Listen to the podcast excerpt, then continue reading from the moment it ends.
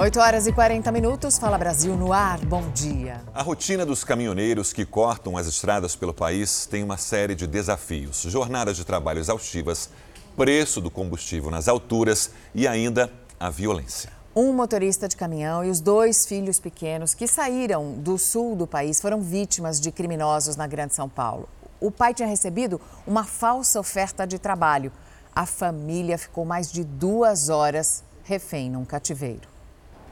O Rafael só queria passar mais tempo com os filhos de 5 e 8 anos. Aproveitou as férias escolares e levou os dois para uma viagem a trabalho. Quando chegou no endereço marcado com o suposto cliente, em Poá, na região metropolitana de São Paulo, descobriu que era um golpe. Isso encostou já um carro do lado. E abriu a porta e falou: entra aí, que nós vai lá carregar o caminhão. Mas eu já vi que os indivíduos estavam armados, né? O que estava dirigindo.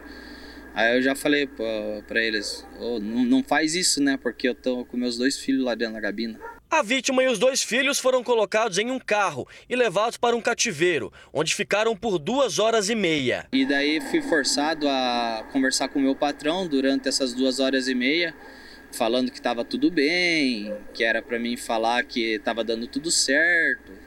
Os chefes desconfiaram da ligação e avisaram a polícia. Só que logo depois, as três vítimas foram libertadas na rua. Os criminosos levaram celulares e dinheiro, e um deles fugiu com o um caminhão, mas por pouco tempo. O veículo foi encontrado pela polícia em Mogi das Cruzes, a cerca de 20 quilômetros. Um suspeito foi preso. Dentro do caminhão também a gente localizou um bloqueador de sinal, vulgarmente conhecido como capetinha é, cerca de 16 antenas aí, um equipamento avaliado em mais ou menos 10 mil reais, segundo a o criminoso. O Rafael não sabia, mas saiu do Paraná com destino ao estado que no ano passado registrou uma média de 89 sequestros relâmpago por mês. E os caminhoneiros ainda têm que driblar outros tipos de ações criminosas, como o roubo de veículos para revenda das peças e o roubo de carga. A estimativa é que esse tipo de crime cause um prejuízo de um bilhão de reais por ano no Brasil. E foi o que aconteceu em Santa Catarina. Um caminhoneiro que transportava uma carga de aço avaliada em 300 mil reais foi sequestrado e só apareceu cerca de 24 horas depois do crime. O caminhão tinha um rastreador e foi abandonado pelos assaltantes. O Rafael já está de volta para casa com os filhos, mas vai ser difícil se esquecer do que viveu. 12 anos de profissão já que eu tenho na estrada aí é a primeira vez, mas é triste. Depois de ser considerado extinto, o incêndio voltou durante a madrugada no prédio da rua 25 de março, no centro de São Paulo. O repórter Bruno Piscinato acompanha de perto toda a movimentação. Bruno, bom dia. Como é que está o combate ao fogo nesse momento? Bom dia, Sérgio. Aqui no momento a gente acompanha, né, do lado de fora do prédio, de baixo, alguns pontos com fumaça, imagens aéreas também do helicóptero. A gente observou durante a madrugada esses pontos, esses focos de incêndio, mas de acordo com os bombeiros, isso aí é como se fosse um braseiro, é um material que às vezes volta a queimar sem risco nenhum desse incêndio passar para outras edificações. Por esse motivo, inclusive, que o Corpo de Bombeiros já deixou aqui o local, está fazendo monitoramento à distância, vez ou outra passa uma viatura aqui para acompanhar, mas agora começa o trabalho da Defesa Civil, que está acompanhando acompanhando, está observando esse prédio. Prédio, a rua onde fica o prédio, a Comendador Abdul Shahim segue interditada, porém as outras ruas do comércio local, principalmente a rua 25 de março, já foi liberada. Os comerciantes voltam abrindo, aos poucos vai voltando à normalidade e agora o próximo passo será a demolição desse prédio. Ainda existe o risco do desabamento, mas na sequência, se nada acontecer, a prefeitura começa então a demolição do local. Sérgio, Mariana, Obrigada, Bruno. E com o incêndio que não acaba, os comerciantes e trabalhadores ali da região também não param de contar os prejuízos. Do alto, dá para ver que a rua 25 de março, uma das mais movimentadas de São Paulo, está bem diferente do comum. Movimentação só dos carros e homens do Corpo de Bombeiros. A região do maior comércio popular da América Latina tem muitas lojas fechadas e poucos turistas e clientes. Hoje tinha muito curiosos só. Curioso está muito, tem bastante. Agora, cliente para comprar não, a loja estava vazia. Diante do risco de desabamento, os bombeiros atuam agora só do lado de fora do edifício. Tem essas rachaduras no prédio. A gente não sabe precisar se essas rachaduras eram pré-existentes e se agravaram com o incêndio, se elas são em decorrência do incêndio. Durante o incêndio, a estrutura apresentou alguns estalos e isso deixou a gente luz vermelha acesa. A loja deste comerciante ficou dois dias fechada. Voltou a funcionar só com 50% da energia. Bombeiros falaram para eles que se, se, se a Enel ligar, tem perigo de dar um curto-circuito, porque os caixas não podem funcionar. Estamos tudo na base do manual lá. As lojas que estão dentro da área de isolamento continuam assim, fechadas. Quem corre risco com isso são os comerciantes e os funcionários. Segundo o Sindicato dos Comerciários de São Paulo, cerca de 3 mil empregos estão ameaçados. Tem algumas empresas que já estão demitindo e demitindo sem pagar absolutamente nada, nenhuma verba rescisória. Em dias comuns, passam pela região cerca de 200 mil pessoas. Com o incêndio, houve uma queda de 95% da circulação. Existem 4.200 lojas no local. 2.800 estão fechadas. Dividimos-nos em três lojistas: os que perderam é, patrimônio com incêndio, os que estão fechados porque estão numa área muito perigosa, e os que estão abertos, mas por conta do perigo, vamos dizer, é, estão vendendo muito menos. Os condôminos do edifício autorizaram em uma assembleia a demolição pela prefeitura. Segundo esse engenheiro, com o resfriamento do edifício, aumenta a chance de desabar mais rápido. A estrutura, ao mesmo tempo que ela amolece, ela quando ela esfria, ela se novamente ela tenta voltar à posição original e ela tenta se enrijecer novamente. E isso pode gerar, vamos dizer assim, uh, pontos de concentração de tensões aí que não estavam previstas. A Márcia é gerente comercial de uma rede que tem quatro lojas. Duas estão fechadas porque estão na área de risco. Para ela, o momento é difícil, mas o importante é a segurança. Não só dos nossos colaboradores, mas como tanto os nossos clientes e os nossos amigos comércios que estão aqui ao redor. Notícia desta manhã: duas investigações que envolvem crimes financeiros levaram dezenas de suspeitos para o Departamento Estadual de Investigações Criminais, o DEIC, em São Paulo. O repórter Marcos Guimarães acompanha a operação, tem as informações para a gente. Marcos, bom dia. Quais são os detalhes dessas investigações? E Mariana, Sérgio, bom dia para vocês, bom dia para todos que nos acompanham aqui pelo Fala Brasil. São duas operações simultâneas. A primeira investiga um grupo de hackers que teria invadido o sistema de uma instituição financeira e desviado aproximadamente 3 milhões de reais. 11 pessoas foram conduzidas pela polícia e estão aqui nesse momento prestando depoimentos. Computadores, celulares e dois carros de luxo foram apreendidos. Já a segunda operação tem como alvo pessoas suspeitas é, de integrarem a quadrilha do Pix. Essas pessoas são três pessoas presas. Essas pessoas teriam é, sequestrado arquitetos na Grande São Paulo e extorquido essas pessoas. No Haiti, moradores indignados com a situação do país foram às ruas protestar. A capital Porto Príncipe virou o palco de confronto entre a população e policiais. Houve tumulto. O Haiti vive uma crise econômica que se agravou depois de 2010, quando um terremoto deixou mais de 200 mil mortos e devastou o país. Agora, além da escassez de combustível, a violência causada por disputas entre facções rivais explodiu. Em apenas uma semana, 89 pessoas morreram em briga de gangues. Lembro de 2004, quando houve o Jogo da Paz entre a seleção brasileira e a seleção do Haiti. O Brasil era campeão do mundo na época, pelo desarmamento já naquela época da população do Haiti. Mais de 40 pessoas desapareceram nas enchentes que atingiram o estado americano da Virgínia. Dezenas de equipes do Corpo de Bombeiros continuam em busca dos desaparecidos no condado de Buchanan. Mais de 100 casas na área foram danificadas e muitas estradas e pontes ficaram destruídas por deslizamentos de terra. As autoridades não informaram se há mortes. O calor e as queimadas estão castigando a Europa. Em Portugal, as autoridades estudam a possibilidade de decretar estado de calamidade pública. Quem tem as informações é a Ana Paula Gomes, que está agora num dos locais atingidos pelos incêndios. Ana, muito boa tarde para você em Portugal. Como é que está a situação por aí? Já teve registro de mortes? Bom dia, Mariana. Infelizmente, pelo menos uma pessoa morreu e centenas ficaram feridas nos incêndios que atingem Portugal por causa das altas temperaturas. Nós estamos numa das regiões atingidas, Palmela, que fica a cerca de 50 quilômetros da capital Lisboa. Nesse momento, no país, sete incêndios ainda estão ativos. 16 dos 18 distritos aqui de Portugal estão em estado de alerta. Aviões que vieram de outros países da Europa ajudam no combate às chamas por aqui. E outros países também vivem essa situação, como Grécia, Espanha, França. Aqui na Europa, a seca é extrema. Aqui em Portugal, por exemplo, a temperatura chegou aos 46 graus. O governo renovou o estado de contingência até domingo. E os especialistas alertam que alguma coisa deve ser feita para que isso não continue. A situação vem piorando ao longo dos anos. Enquanto isso, por causa do aquecimento global, as geleiras estão desaparecendo. Mas na França, uma geleira está chamando a atenção dos cientistas porque está com a temperatura mais fria. Localizado nos Alpes franceses, o Mont Blanc é considerado um dos montes mais altos da Europa.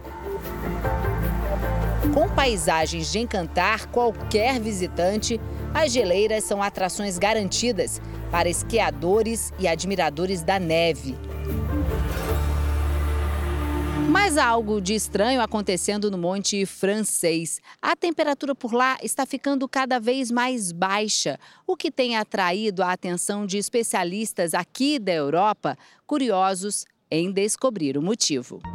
Esses pesquisadores do Centro de Geologia da França instalaram novos sensores para avaliar a evolução da temperatura do gelo. É um paradoxo. Vai contra tudo o que pensamos. Enquanto está acontecendo o aquecimento global, a geleira está esfriando. É uma situação que estamos tentando desvendar. Apesar de estar mais congelante, as geleiras dos Alpes franceses registraram uma perda de 25% da superfície entre 2003 e 2015 um derretimento três vezes mais rápido que nos anos anteriores, segundo um estudo recente. Situação que também pode ser vista no monte mais alto do mundo, o Everest. A geleira, que demorou dois mil anos para se formar, derreteu em apenas 25 anos. Aqui no Brasil, as áreas afetadas pela seca diminuíram em grande parte do Nordeste. A região passa por um período chuvoso e a previsão é de mais temporais nos próximos dias. A mudança no cenário é perceptível no mapa. Em janeiro, boa parte da região Nordeste estava entre seca fraca e seca grave. Os piores estados eram Rio Grande do Norte e a Paraíba. Uma situação que foi melhorando ao longo dos meses, especialmente em maio, último mês levantado pela Agência Nacional de Águas e Saneamento Básico, a ANA. No Rio Grande do Norte, o monitoramento feito pela empresa de pesquisa agropecuária do estado aponta que hoje apenas 6% do território do estado é atingido pela seca. Mas a avaliação feita mensalmente pela empresa ainda não computou as fortes chuvas que caíram nos últimos dias. A tendência é de que com essa atualização a seca desapareça. Entre abril e maio, em termos de severidade da seca, 10 estados brasileiros tiveram abrandamento do fenômeno, segundo o monitor de secas. Seis são da região Nordeste: Alagoas, Bahia, Paraíba, Pernambuco, Rio Grande do Norte e Sergipe. Provavelmente eh, nós vamos ter praticamente todo o estado do Rio Grande do Norte sem a situação de seca aparente. Né? Isso motivado principalmente pelas chuvas que ocorreram no mês de junho. A redução de áreas afetadas pela seca é ainda maior se comparada com os mesmos períodos de anos anteriores. Com um cenário positivo, alguns municípios saíram da situação de seca física, mas ainda enfrentam a chamada crise hídrica. Nesse caso, a chuva tem que estar no lugar certo, né? E, e, geralmente a chuva ela é muito, é, ela varia muito, né, a sua ocorrência. Em termos de, de, de abastecimento humano, né, e animal, aí carece um pouco de cuidado. A superlua chamou a atenção de muita gente por todo o Brasil na noite desta quarta-feira. Em algumas cidades, o público se reuniu e fez até uma fila para poder admirar o fenômeno por um telescópio. mas em outras regiões o tempo nublado decepcionou os curiosos. Os gaúchos se sentiram privilegiados, podendo apreciar o anoitecer com esse super luar. Em Olinda, Pernambuco, uma fila se formou para admirar o fenômeno, que encantou adultos e crianças. Uma experiência única, né? Maravilhosa. Então hoje está um espetáculo mesmo. É muito linda. Em outras capitais, como João Pessoa, na Paraíba, São Paulo, mesmo com um céu nublado, Belo Horizonte, Goiânia, Vitória, no Espírito Santo e Natal, no Rio Grande do Norte, a lua tornou a noite pra lá de especial. Quem vive em Belém, região metropolitana, não teve a mesma sorte de boa parte do restante do Brasil. No fim da tarde, a chuva deixou o tempo bastante nublado.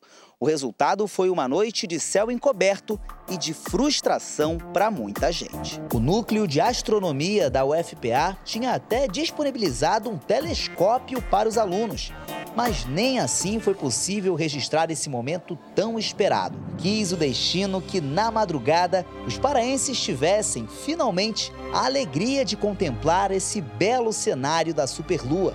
A próxima superlua só acontecerá em agosto do ano seguinte, portanto, em agosto de 2023. A Câmara dos Deputados concluiu a votação da PEC que aumenta o valor do Auxílio Brasil, do Vale Gás e cria uma ajuda mensal para os caminhoneiros. O pagamento desses novos benefícios deve começar já no mês que vem. A PEC autoriza o governo federal a gastar 41 bilhões de reais em auxílios à população. O texto foi aprovado sem alterações e agora segue para promulgação para começar a valer. A expectativa do governo é começar os pagamentos a partir de agosto. Para permitir esses gastos em ano eleitoral, a PEC aprovada pela Câmara reconhece o estado de emergência. Os principais pontos aprovados são o aumento do Auxílio Brasil de R$ 400 para 600 reais por mês, a ampliação do Vale Gás para 120 reais a cada dois meses, além da criação de um benefício de 1.000 reais mensais para caminhoneiros. Ela tem um impacto muito positivo em áreas que são muito sensíveis e que influenciam na inflação.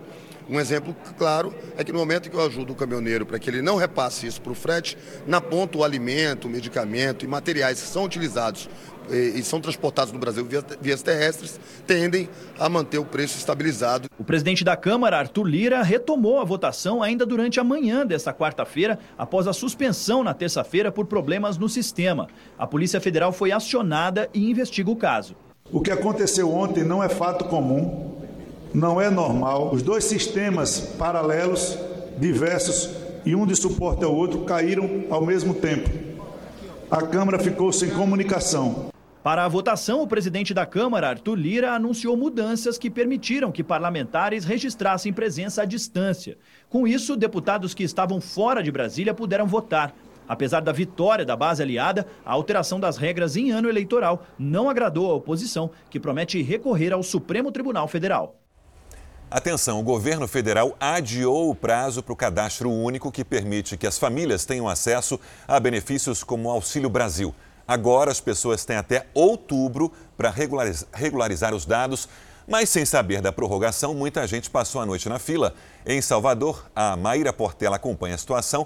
Bom dia, Maíra, você está onde? Bom dia, Sérgio. Bom dia a todos que acompanham o Fala Brasil. Então, eu falo ao vivo aqui em frente à Secretaria de Promoção Social e Combate à Pobreza, que é responsável aqui em Salvador por fazer esse cadastramento. E como o prazo era até amanhã, muita gente chegou na fila ainda na madrugada. O atendimento presencial é feito por agendamento, mas mesmo assim muitos não conseguiram fazer pela internet. Só que na capital, mais de 400 mil pessoas estão registradas no CAD Único. Mas quem não fez uma atualização no cadastro desde 2017 precisa fazer o recadastramento ou corre o risco de perder o acesso ao Auxílio Brasil. E por causa dessas filas, o governo decidiu estender o prazo. Agora é de mais de 60 dias a partir da data limite de cada beneficiário. Sérgio, Mariana.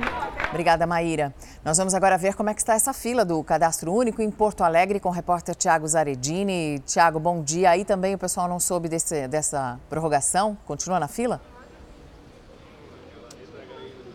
É exatamente isso, Mariana. Bom dia para você, para quem acompanha o Fala Brasil. Até agora há pouco, a fila estava praticamente dando a volta no quarteirão, mas ah, faz uns minutos que o Centro de Referência de Assistência Social abriu e apenas 100 fichas foram distribuídas. Portanto, mais de 200 pessoas que estavam aqui durante toda a madrugada, debaixo de chuva forte e frio, acabaram indo embora. Algumas permaneceram aqui para tentar o atendimento na sorte, mas os agentes aqui do CRAS já disseram que esse atendimento na sorte não vai acontecer somente para quem tem ficha. Como a gente está vendo aí, todas são beneficiárias do Auxílio Brasil e precisam atualizar de alguma forma o cadastro para continuar recebendo o benefício. Aqui em Porto Alegre, todas reclamam que não conseguem de forma alguma fazer o agendamento de forma remota, online, apenas presencialmente por ordem de chegada. Sérgio Mariana.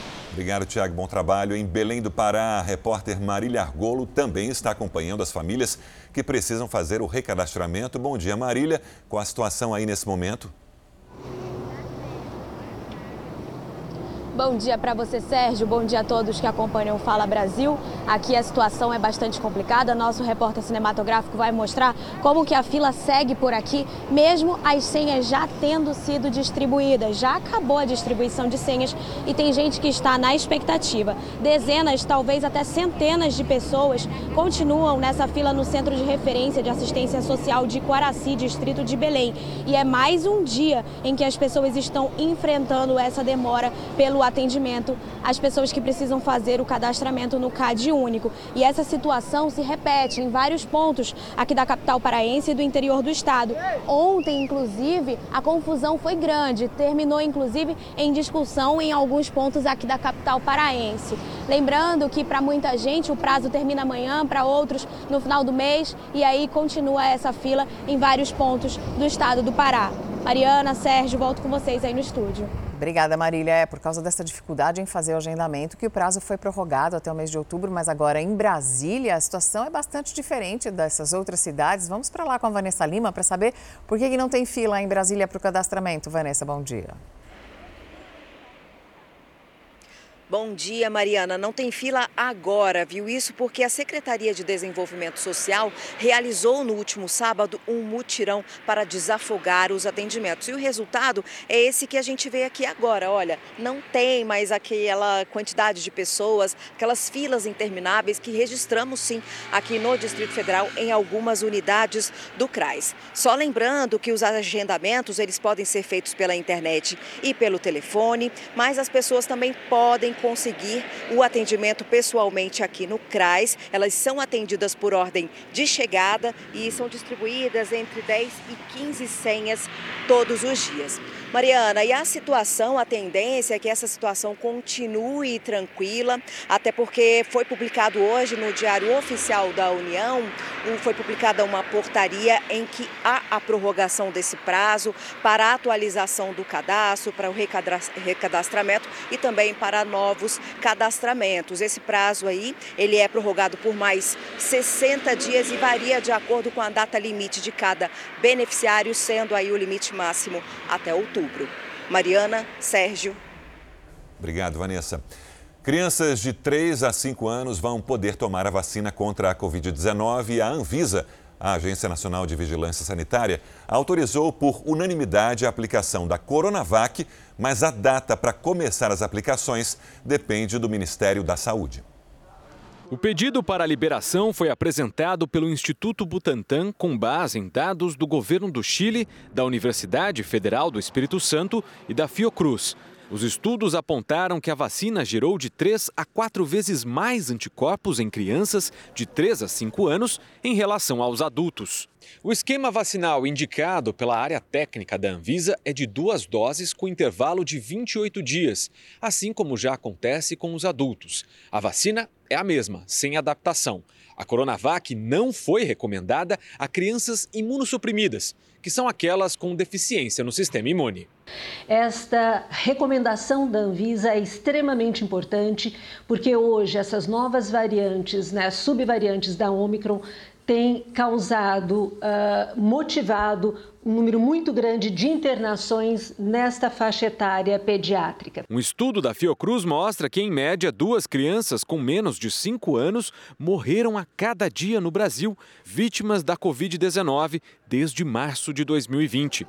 O início da vacinação dessa faixa etária depende do Ministério da Saúde, que ainda não definiu os prazos. A vacina para as crianças entre 3 e 5 anos, ela diminui muito o risco de formas graves da doença, que são as formas que vão exigir hospitalização, e diminui também a mortalidade. O desabastecimento na saúde se agrava e coloca em risco tratamentos que são essenciais para a população, como, por exemplo, a hemodiálise.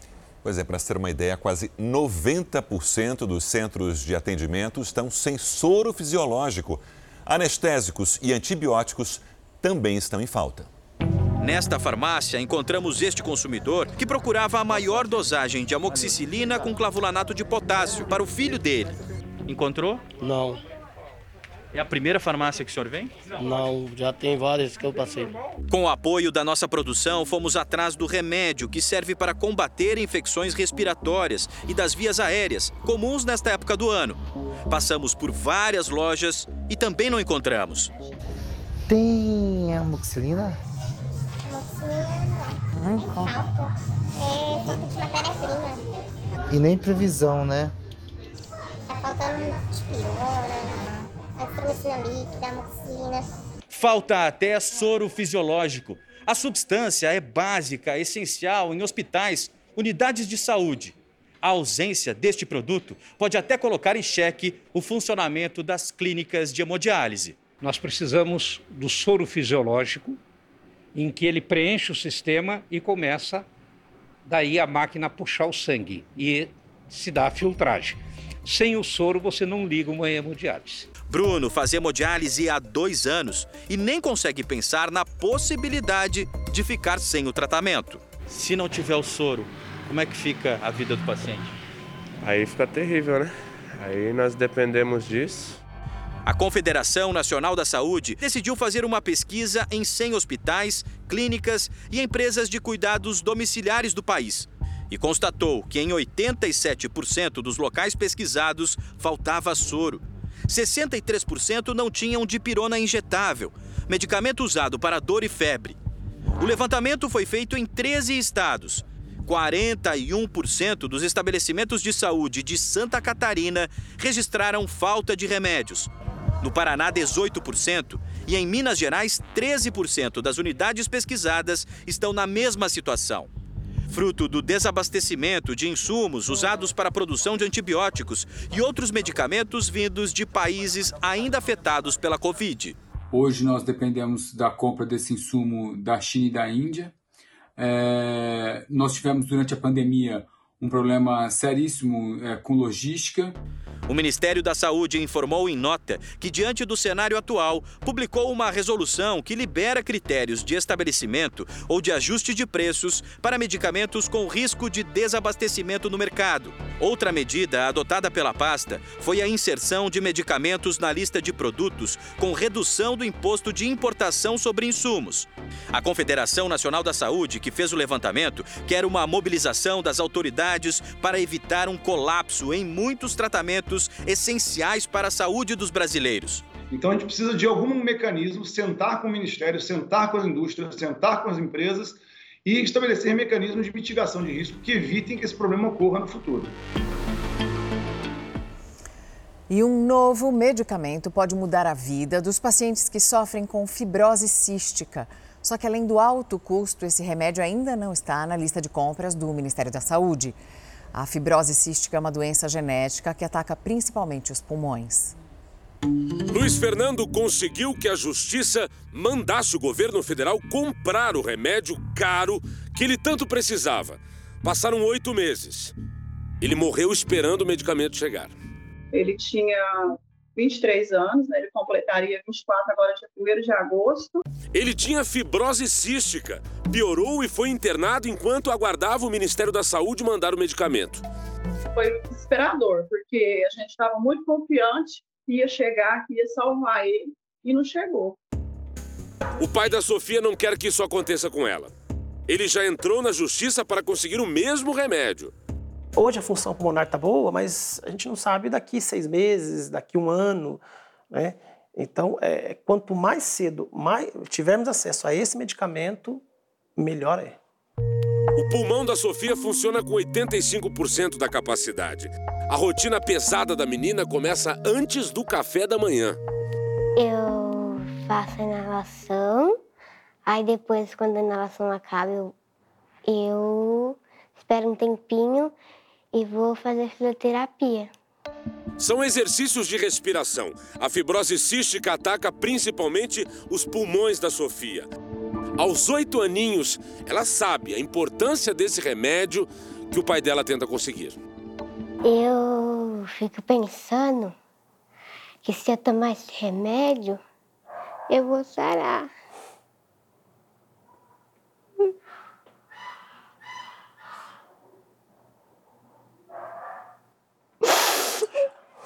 Não vai chorar, não.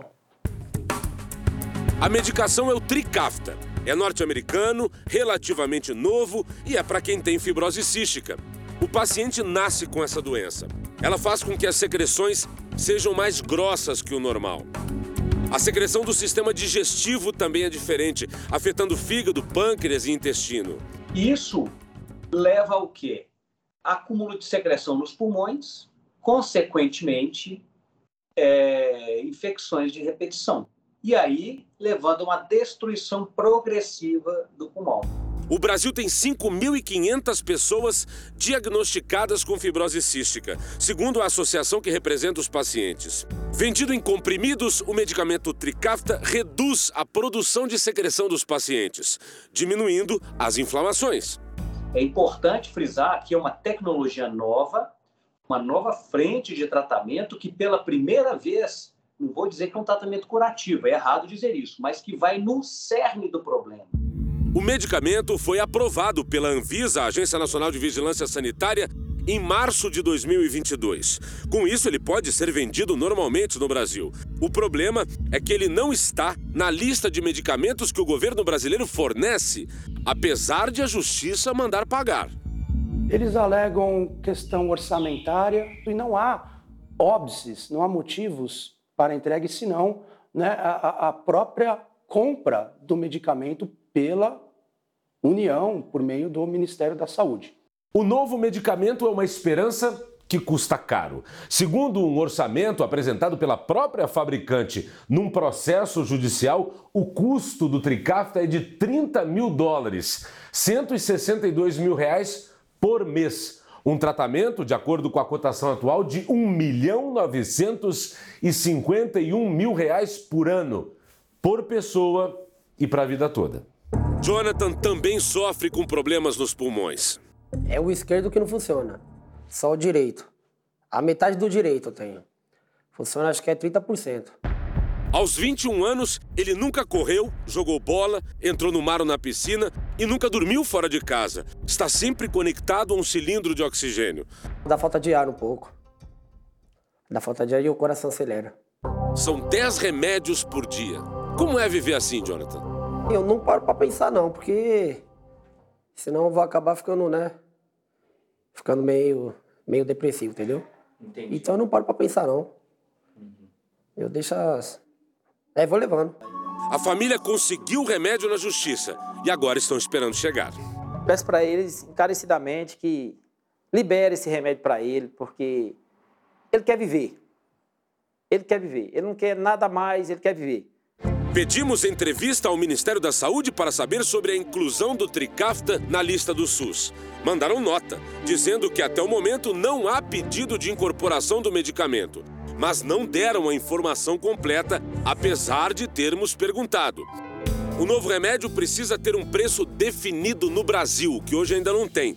A fabricante nos informou que já começou esse processo na Câmara de Regulação de Mercado de Medicamento, que é ligada à Anvisa. Só depois disso é possível pedir a inclusão na lista do SUS, o que os pacientes não veem a hora de acontecer. Meu sonho? Meu sonho é que meu remédio chegue logo. Chegue logo. É o maior meu sonho.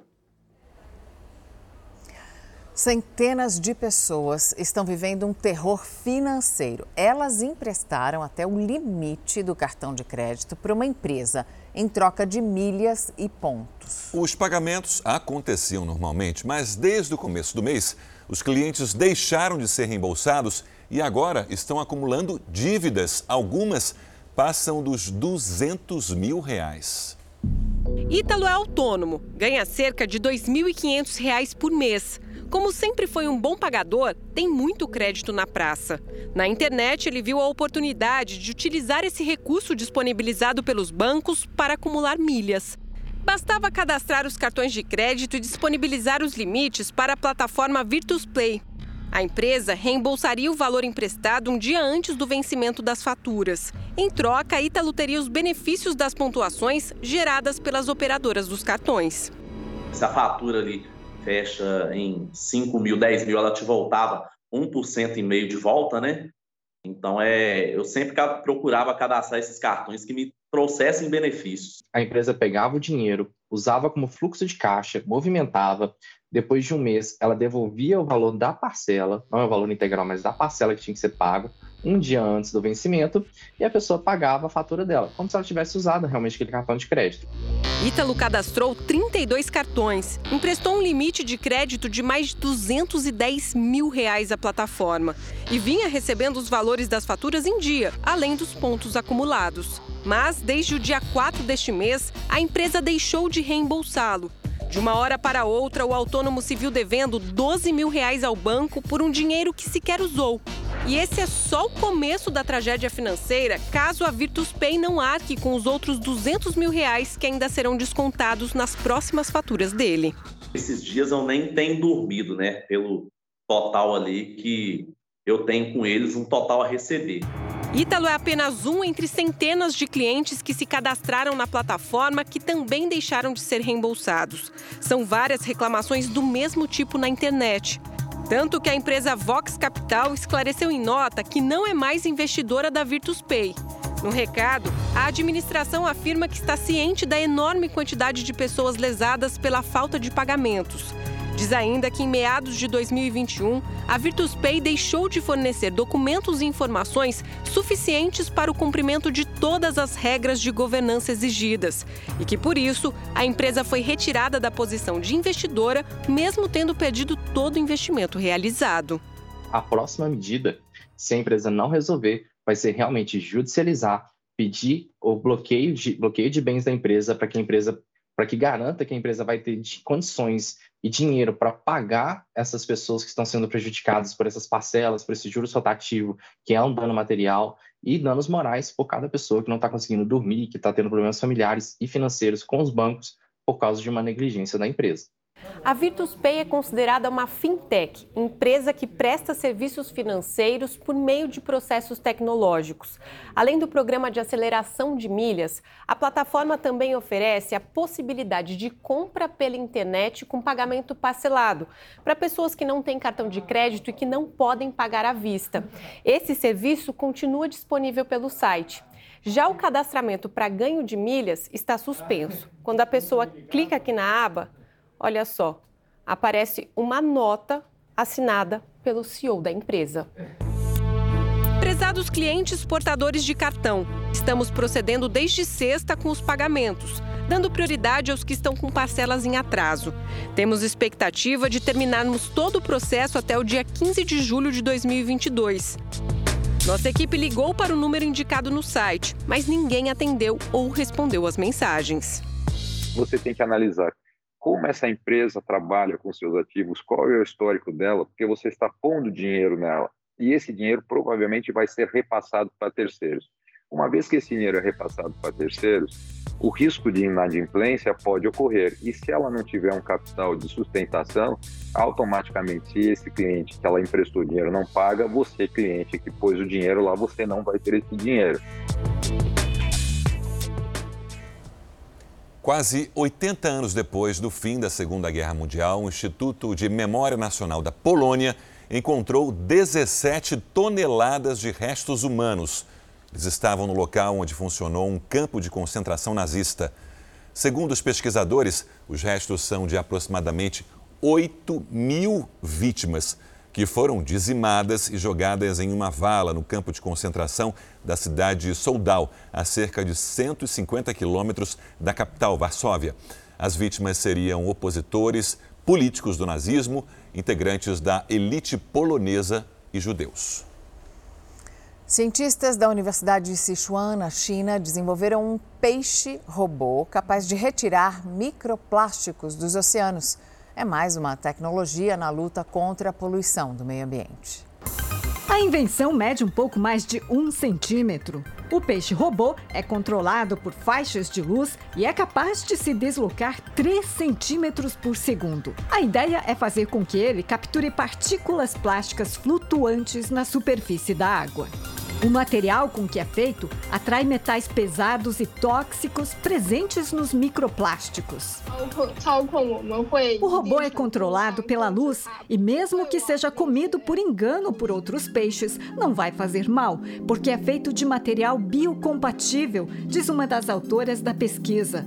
O mais interessante é que ele é capaz, inclusive, de se regenerar.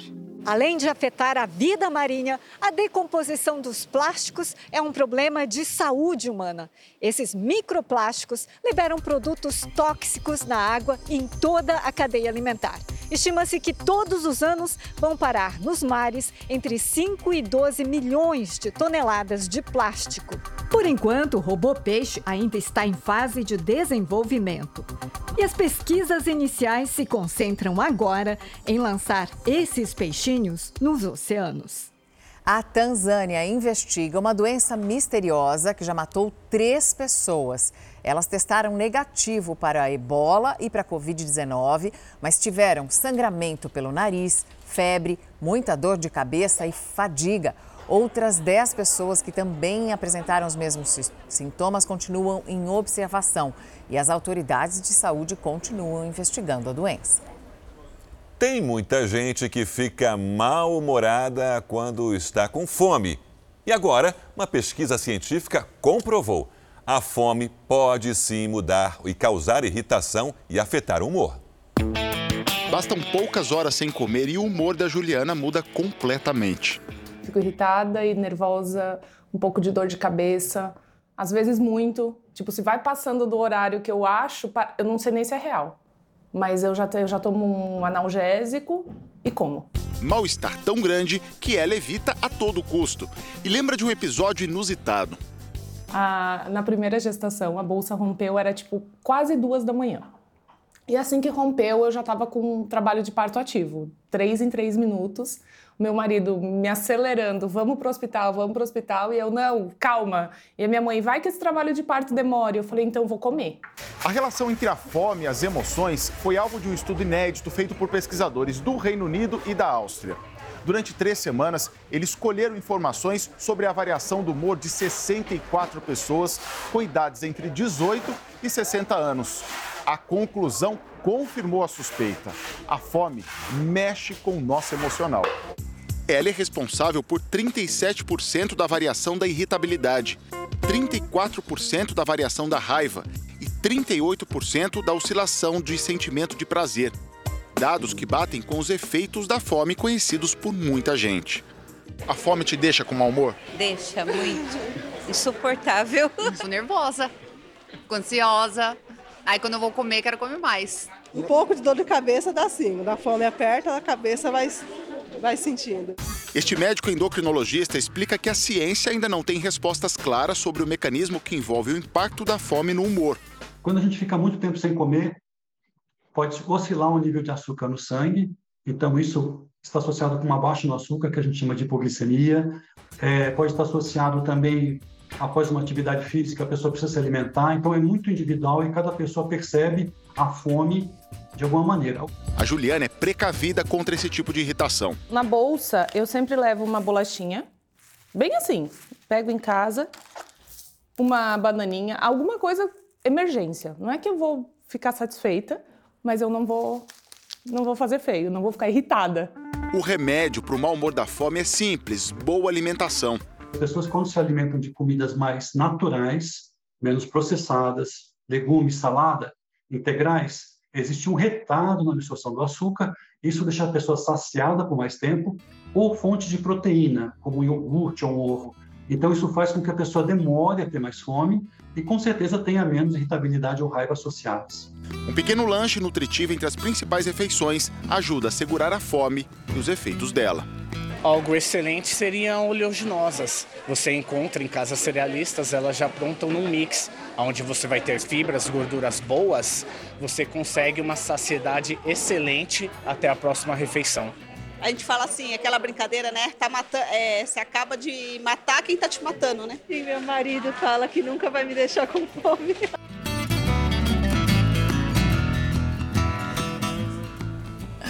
Meu marido fala igual. eu tô que nem aquela entrevistada. Eu tenho um kitzinho na mochila, no carro, porque eu fico com dor de cabeça, com mau humor. Aliás, esse Fala Brasil não termina, não, gente? Ah, vai terminar, mas é o seguinte: esse kitzinho eu fui fazer, fiquei de mau humor com a nutricionista que mandou pôr uma castanha do Pará. Agora sim, o Fala Brasil está terminando. Bom dia para você.